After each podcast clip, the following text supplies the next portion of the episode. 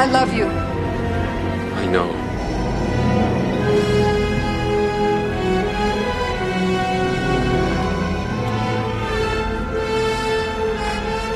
Hallo und herzlich willkommen bei Kulturgut, dem Podcast von Dussmann das Kulturkaufhaus. Dieses Mal mit Musik über Trennung, einem Buch über die Farbe Blau und Fragen nach dem Happy End. Mein Name ist Lele Lukas und das hier ist die Kulturgut-Folge zum Valentinstag. Für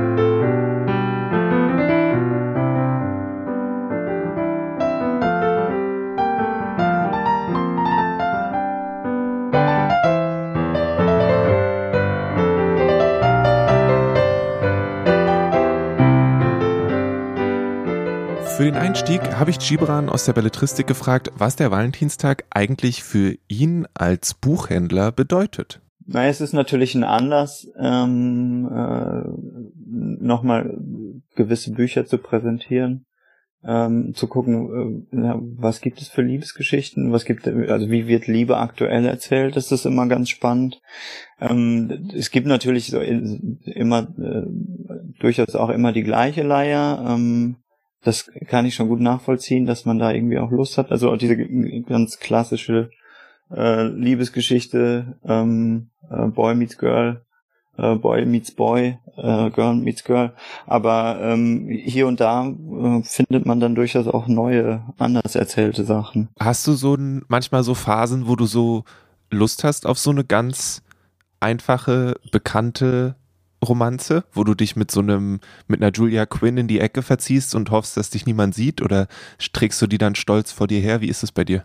Hm, ich glaube, ich befriedige das eher übers Filmische. Mm, okay. Äh, also im äh, Bücher tatsächlich eher wenig, aber ähm, Filme, ich glaube, in, wenn ich einen Film schaue, dann kann ich das, dann kann ich das besser ertragen, ein Stück weit.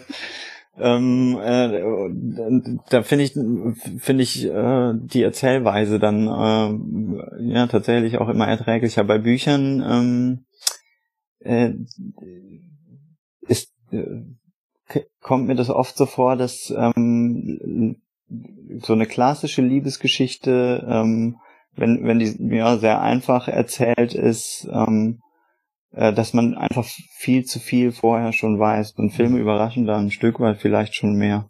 Und was hast du denn heute mitgebracht? Was Klassisches oder eher was, was so um die Ecke kommt? Tatsächlich eher so ein bisschen was, was um die Ecke kommt, natürlich. ähm, äh, tatsächlich auch äh, zwei Bücher, die äh, so ein bisschen Aspekte der Liebe beleuchten, die nicht so ganz Valentinstagstypisch sind, aber ich finde, man kann das ja doch mal probieren. Ähm, zum einen Maggie Nelson mit Bluets. Ähm, das ist eine Liebeserklärung an die Farbe Blau, kann man sagen. Mhm. Das sind so ungefähr 240, sie sagt Propositions, also 240 Paragraphen, könnte man sagen, die mal mehr, mal weniger lang sind. Ähm, und äh, der Grund dafür ist tatsächlich eher der Liebesschmerz. Also sie hat äh, eine Beziehung gehabt zu einem Mann, den sie äh, meinen Prinzen des Blau oder man Prinzen des Blauen nennt. Und ausgehend von dieser, von diesem Verlust oder dieser Trennung, das wird nicht ganz klar, was die Trennung herbeigeführt hat, ähm, äh, entwickelt sie eine, äh, eine Obsession zur Farbe Blau. Ich, ich kann ja mal so ein, ich habe das Buch vor mir liegen hier, ich kann eine ganz kurze Passage vorlesen. Gerne. Äh, und so verliebte ich mich in eine Farbe, in diesem Fall in die Farbe Blau wie durch eine Verzauberung, eine Verzauberung, die ich verteidigte und gegen die ich mich wehrte, immer im Wechsel. Ich habe das, ich glaube, schon zwei, dreimal gelesen. Das ist so ein ganz schmales Büchlein, das sind ungefähr 100 Seiten. Ich habe das äh, am Anfang äh, im übertragenen Sinne gelesen. Also ich dachte, die Farbe Blau kann man durchaus auch mit einem Menschen gleichsetzen.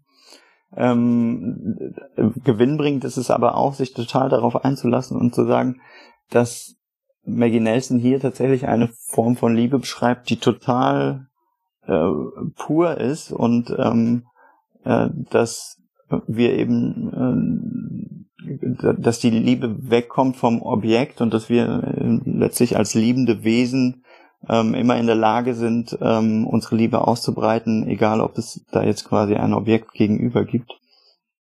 es ist ein, ein hochphilosophisches Buch. Also sie hat im, im Rücken durchaus Wittgensteins Sprachphilosophie ähm, und Goethes Farbenlehre. Ähm, aber man, man, äh, man findet dadurch, dass sie sehr, sehr viele Alltagssituationen schildert, ähm, äh, zieht man äh, ziemlich viel raus für sich. Ähm, Maggie Nelson hat noch ein anderes schmales Buch, oder? Mindestens genau, also, eins. Ja, also die, äh, die Argonauten, das hm, ist genau, ja. ähm, in erweiterter Weise tatsächlich auch so ein bisschen eine Liebesgeschichte. Da geht's um die äh, Entstehung einer Patchwork-Familie. Sie ähm, trifft äh, einen Mann, der äh, aber kein Mann mehr sein möchte äh, und äh, am Anfang seines Transformationsprozesses steht.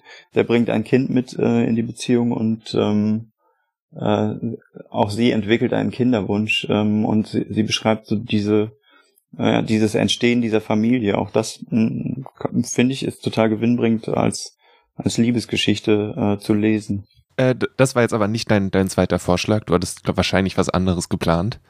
Ja, nee, genau. Das andere wäre, wo ja, Maggie Nelson so ein Stück weit irgendwie schon an einem, an einem Endpunkt der Liebe steht also zumindest am Endpunkt einer Beziehung und äh, in obsessiver Weise, aber durchaus trotzdem ihre Liebesfähigkeit durch diese äh, Hinwendung zur Farbe Blau am Leben erhält, ähm, steht die Protagonistin in eine Frau zu sehen von Annemarie Schwarzenbach, so am Anfang einer Liebe. Da, das ist eine Geschichte, die spielt äh, zu Weihnachten, ich glaube 1929 äh, in einem Hotel in St. Moritz ähm, und eine junge Frau, fast noch ein Mädchen, ich glaube, die ist in dem Buch 19, 20, äh, trifft beim äh, Hereingehen in einen Fahrstuhl oder beim Herauskommen äh, auf eine andere Frau und äh, da passiert kaum was. Also äh, das ist maximal ein ein äh, äh, lässiger Seitenblick, der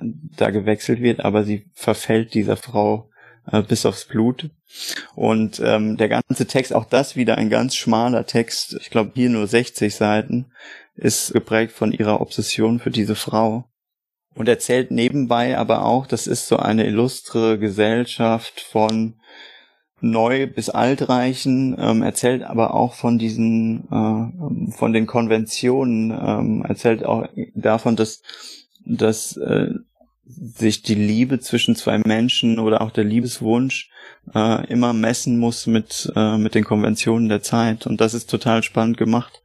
Ich habe das äh, 2008, als das rauskam, das erste Mal gelesen und war von dieser Sprachintensität total beeindruckt und vor, hab, bin total mitgerissen gewesen und dachte, ja, genau, das ist so eine ähm, eine Leidenschaft und, äh, und ein, ich sag mal, ein Liebeseinstieg, wie, wie man ihn sich erträumt.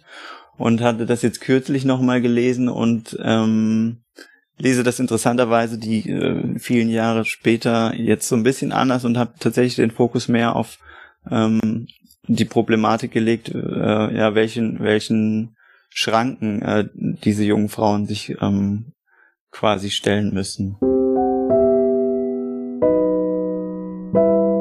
Das soll nicht die einzige blaue Empfehlung in dieser Folge gewesen sein. Mein Kollege Toni aus dem Marketing hat noch den Comic und Film Blau ist eine warme Farbe in den Ring geworfen. Für ihn einer der authentischsten und traurigsten Liebesfilme überhaupt.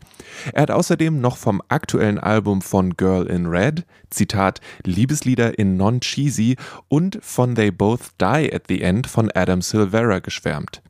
Letzteres, weil es nicht nur um romantische Liebe geht, sondern auch um die Liebe zu Freunden und Familie. Melanie macht weiter mit mehr Empfehlungen für die Young Adult Fans. Genau, also das sind zum einen ein Titel, den ich äh, letztes Jahr schon empfohlen habe, wo ich dachte, aber der passt äh, auch dieses Mal wirklich sehr gut. Das ist in dem Fall Birthday von Meredith Russo. Da ging es ja um den Jungen, der feststellt, dass er sich eigentlich eher als äh, Mädchen fühlt und auch Mädchen äh, sein möchte, es aber einfach nicht schafft, seinem besten Freund davon zu erzählen und es jedes Jahr an ihrem gemeinsamen Geburtstag wieder versucht, ihm zu erzählen. Aber das Geheimnis wird immer größer, die Last immer schwerer, aber eine wirklich tolle Geschichte. Auch eine Liebesgeschichte. Nice. Und dann äh, Holly Bourne, Happy End gibt es nur im Film. Ja, bei Happy End gibt es nur im Film, ist leider auch äh, der Titel genau das, was auch im Buch vorkommt. Das ist äh, das äh, Mädchen Audrey, die tatsächlich nach Audrey Hepburn von ihren Eltern äh, benannt wurde. Ähm, no pressure an der Stelle, no pressure. Exakt. Ähm, ja, in ihrem Leben geht leider momentan relativ viel schief. Ihre Eltern haben sich getrennt, der Vater hat eine neue Familie, die Mutter ist depressiv und sie wurde gerade von ihrem äh, Freund verlassen, nachdem der erste Liebesversuch etwas äh, gescheitert ist. Und ähm, ja, das wirft sie total aus der Bahn. Eigentlich ist sie ein relativ toughes äh, Mädchen. Sie spielt in ihrer Schule, im Schultheater sozusagen, äh, also als angehende äh, Schauspielerin. Das wirft sie allerdings auch hin, weil ihr Ex mit der neuen da auch mitmacht.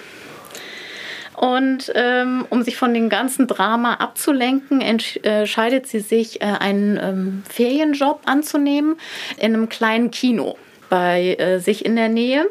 Und da trifft sie auf Harry, der ist der Resident Bad Boy. Exakt, genau so ist es. Ja, alle äh, warnen äh, davor, sich äh, auf ihn einzulassen. Ähm, genau, sie hört nur Schlechtes, aber ist halt ziemlich charismatisch, will Regisseur werden und steht total auf Zombie-Filme und engagiert sie dann als Zombie-Braut. Es ist einfach schön. Kann ich nicht anders sagen. es tut mir auch ein bisschen leid, dass ich da schon wieder, wir haben ja schon häufiger über diese Form von Büchern gesprochen und dann ist es immer so, ah, gibt es da, ja, genau, da gibt es dieses Klischee. Mhm. Ähm, wie macht das Buch das? Ist es was, wo du das Gefühl hattest, du, du weißt schon, wo es hingeht und dann ging es auch dahin und deswegen hat es sich gut angefühlt oder war es was, was dich überrascht hat? Also eigentlich überraschend war es jetzt nicht unbedingt, weil es ist wirklich so, also der Titel ist da tatsächlich Gesetz. Also man muss sich, sollte sich darauf einstellen, wie es dann halt auch ausgeht. Aber das tut dieser Story einfach keinen Abbruch, weil ähm, die Charaktere einfach trotzdem toll sind. Es geht tatsächlich auch äh, um Liebesfilme, weil dadurch, dass sie nicht mehr in dieser Theatergruppe ist, muss sie ja was anderes an ihrer Schule wählen und dann geht sie in ein ähm, in so einen Medienkurs und da ist sozusagen als Thema für ihre Abschlussarbeit wählt sie die Klischees von Liebesfilmen dass die ja halt alle so abgedroschen sind und Friede, Freude, Eierkuchen und wie die sich alle kennenlernen und küssen und dass das alles so in der Realität äh, gar nicht äh, stattfindet und sie will das sozusagen eigentlich mit ihrer Arbeit sozusagen dieses Klischee äh, bestätigen, dass alles nur ähm, ja erfunden und so in der Realität überhaupt nicht vorkommt und das ist super spannend. Und dann als letztes I Hear the Sunspot von, warte, lass mich das äh, Y Fumino. Ja, das ist auch ein toller Manga, ist schon ein bisschen älter. Es gibt schon mehrere ähm, Fortsetzungen und ähm, gehört tatsächlich zum Genre Boy Love, ist aber tatsächlich auch eher wieder so die ruhigere Variante. Genau, weil das ist ein beziehungsweise zwei Jungs, die sich äh, an ihrer Uni, ist es glaube ich, kennenlernen. Der eine ist tatsächlich schwerhörig und sucht jemanden, der Mitschriften machen kann. Und der andere ähm, würde alles für eine ordentliche Mahlzeit tun. und bietet sich halt ähm, dafür an für diese Mitschriften, ist aber eigentlich nicht so der zuverlässige ähm, Typ und eher so der schludrige, der auch mal gerne während der Vorlesung einschläft und so. Und eigentlich würde das jetzt nicht so gut zusammenpassen, aber ähm, sie kommen einfach super miteinander klar und sie verstehen sich halt auch. Also im wahrsten Sinne des Wortes. Er mit dem Schwerhörigkeitsproblem kann die Stimme des anderen sehr gut verstehen und wahrnehmen. Und das ist einfach das Besondere an ihrer Beziehung auch. Ist dieses äh, schwerhörig sein in noch weitergehend ein Thema? Gibt es irgendwie Gebärdensprache oder derartiges oder ist es nur zwischen den beiden quasi ein Thema? Mm, nein, es wird auch ähm, anderweitig sozusagen noch angebracht. Eben halt, dass seine Umwelt trotzdem auch schwer damit umgehen kann und er auch ähm, in einem Gebärdenkurs war und die anderen auch versuchen, ähm, sich so da mit ihm zu kommunizieren, aber er will das eigentlich nicht. Also ähm, er setzt sich nicht so mit seiner äh, Krankheit auseinander. Er möchte eigentlich, dass die Leute äh, lieber normal mit ihm umgehen und ähm, das tut er halt. Wenn gerade nicht alles super läuft, dann empfiehlt Franziska aus dem Kinderbuch Elefant auf der Brust von Lucia Samolo ihrer Meinung nach das beste Buch über Liebeskummer, das es gibt. Davon losgelöst empfiehlt Alessandra As an Unperfect Actor von Birgit Minichmeier eine Jazzvertonung von Shakespeare-Sonetten und Elena listet ein Best-of Alle werden unglücklich oder tot. Atonement von Ian McEwan, Zwei an einem Tag mit einer unglaublich jungen Anne Hathaway und Possession von A.S. Byatt. Hier reiht sich Antonio ganz wunderbar mit einer weiteren musikalischen Empfehlung ein. Es geht um Björk und ihr Album Vulnicura. Bist du ein Typ für sowas oder geht dir das eigentlich sonst wo vorbei? Auf gar keinen Fall. Ich bin kein Valentinstag-Typ, deswegen möchte ich heute über was Besonderes sprechen für Valentinstag. Und zwar ein, ein so Album von Björk, äh, das auch so nicht so neu ist eigentlich, 2015. Sie kommt jetzt im Sommer mit einem neuen Album oder mindestens hat das so hat sie so gesagt. Und es geht um dieses Album, das Vulnicura heißt. Und es geht um die Trennung äh, mit dem ehemaligen Mann, also Matthew Burney, der ein Künstler ist und so weiter. Die haben sich verliebt. Also, und sie hat so diese, diese Liebe zelebriert mit einem 2001 Album. Äh, Vespertin heißt das. Das war auch sehr cool. Aber genauso cool ist diese Vulnicura, obwohl sie die ganze Zeit meckert und, und tragisch sozusagen darüber spricht, um, diese, um, um das Ende dieser Beziehung. Würdest du sagen, dass es ein zugängliches Björk-Album ist oder so ein Björk-Album für Menschen wie ich, die nicht so viel Ahnung von ihr haben, die so denken, oh nee, da komme ich niemals rein? Sie hat schlimmere Sachen gemacht, sozusagen oder, äh, oder schwierige Sachen gemacht. Es gibt natürlich Alben, die sehr, sehr zugänglich sind. Die ersten Alben sind natürlich so ähm, poppiger als Vulnicura. Sie ist mit der Zeit immer so komplizierter geworden und immer so mehr Avantgarde sozusagen. Aber ich denke, dass das Album auch genießbar ist. Genau, und das heißt Vulnicura, so Wunde, Heilung äh, sollte das bedeuten auf Latein. Und das war so ein Prozess. Sie musste dieses Album schreiben und dann veröffentlichen, einfach so, um, um zu heilen. Und äh, das hat sie tatsächlich geschafft, denke ich, weil dann das folgende Album ist alles so Vögel und, äh, und äh, schöne Musik. Aber damals gab es auch diese, diese Streiterei mit Journalisten, die meinten, ah ja, endlich äh, so eine Frau, die über Liebe so singt und das macht sie so hervorragend. Und sie hat geantwortet, dass eigentlich das ein bisschen Machist ist, einfach so, so was zu sagen, dass die Frauen so top sind, nur wenn sie über Liebe sprechen. Aber die Texte sind wunderbar, die sind natürlich ganz dramatisch, tragisch, aber das lohnt sich. Das ist für mich ein bisschen wie ein Ritus. Und zwar, das ist nicht etwas, das ich auf der Straße mit meinen so Kopfhörer hören würde. Äh, man muss einfach so das Album äh, aufmerksam hören, äh, zu Hause vielleicht. Und äh, ja, genau. Und äh, das lohnt sich auch, die Schallplatten zu haben, weil äh, diese Cover wunderbar ist, äh, dieses Bild wie immer. Aber dieses Bild finde ich besonders schön und äh, es geht einfach um Björk natürlich, die eine riesige so Wunde ähm, im, im Brust hat und äh, wirklich eine sehr schöne Kunstobjekt. Von mir gibt es in dieser Folge einen Link zu einer kleinen Playlist von guter, passender Musik. Das ist so ein bisschen querbeet, Sachen, die mir eingefallen sind, die ich ganz cool finde, die vielleicht gefallen könnten. Wo wir gerade bei guter Musik sind, die mir gefällt, dieser Tage ist ein Best-of-Album von The Divine Comedy rausgekommen. Das heißt Charmed Live und ich möchte behaupten, dass Neil Hannon, der ja, Kopf der Divine Comedy, neben Farin Urlaub die besten Liebeslieder überhaupt schreibt. Und genau wie der Herr von den Ärzten kann er auch Lieder schreiben, die eher in die Kategorie alle werden unglücklich oder tot fallen. Nur hält er sich anders als der Herr Urlaub eher die Waage auf der positiven Seite. Wie gesagt, das Album heißt Charmed Life und es ist eine wirklich gute Mischung aus älteren Sachen und aus neueren Sachen. Wenn Menschen noch das erste Best-of-Album haben, dann werden sie viele Sachen wiedererkennen. Wenn ihr erst bei den letzten beiden Alben bei der Divine Comedy eingestiegen seid oder kurz davor, dann sind da auch viele Sachen dabei, die ihr kennen solltet. Die Mischung ist wirklich interessant, weil es immer ein alter Song, ein neuer Song, ein alter Song und noch ein alter Song, ein neuer Song. Naja, wie auch immer. Ich finde es großartig. Es ist eine ausgezeichnete Sammlung und äh, ich hoffe sehr, unglaublich sehr, dass das Konzert, ich glaube im April, tatsächlich stattfinden wird. Und das jetzt hier wäre der Moment, wo ich euch ein kleines Stück aus dem Album vorspiele.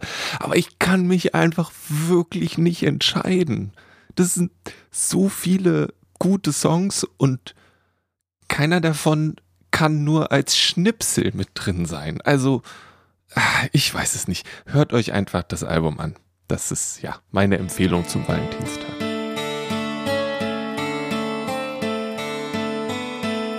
Wenn da noch nichts für euch dabei war, unter diesen zahlreichen Büchern, ein paar Filmen und ein bisschen Musik, dann kommt einfach vorbei. Sowohl die KollegInnen in der Friedrichstraße als auch die im Museumsshop am Potsdamer Platz empfehlen gerne. Und wir haben mindestens einen Tisch für den Valentinstag vorbereitet. Wir haben auch immer noch Tische zum Black History Month zusammen mit EOTO kuratiert. Und wenn euch das alles immer noch nichts ist, aus Gründen, dann ja, kommt trotzdem vorbei. Lasst euch treiben, wie es euch passt. Hauptsache, ihr bleibt gesund und lasst es euch gut gehen. Für Fragen und Rückmeldungen könnt ihr eine E-Mail an kulturgut.dussmann.de schreiben und wenn ihr uns was Gutes tun wollt, dann lasst fünf Sterne bei Apple Podcasts oder Spotify da. Das ist eine große Hilfe. Mein Name ist Lele Lukas und ich überlege, ob ich vielleicht noch eine Anti-Liste zum Valentinstag erstelle. Da wären dann so Sachen drauf wie okay von Farin Urlaub und eigentlich muss dann nichts anderes mehr drauf sein, weil das der beste Song. Naja, wie auch immer. Bleibt gesund, lasst euch nicht ärgern.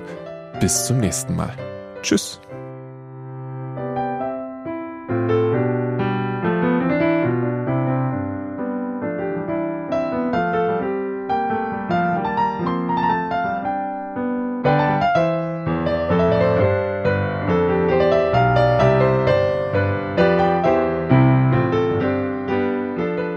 Kulturgut wird von Lele Lukas moderiert und produziert. Das Logo ist von Rahel Süßkind und das Kulturgut-Thema hat Paul Hankinson komponiert.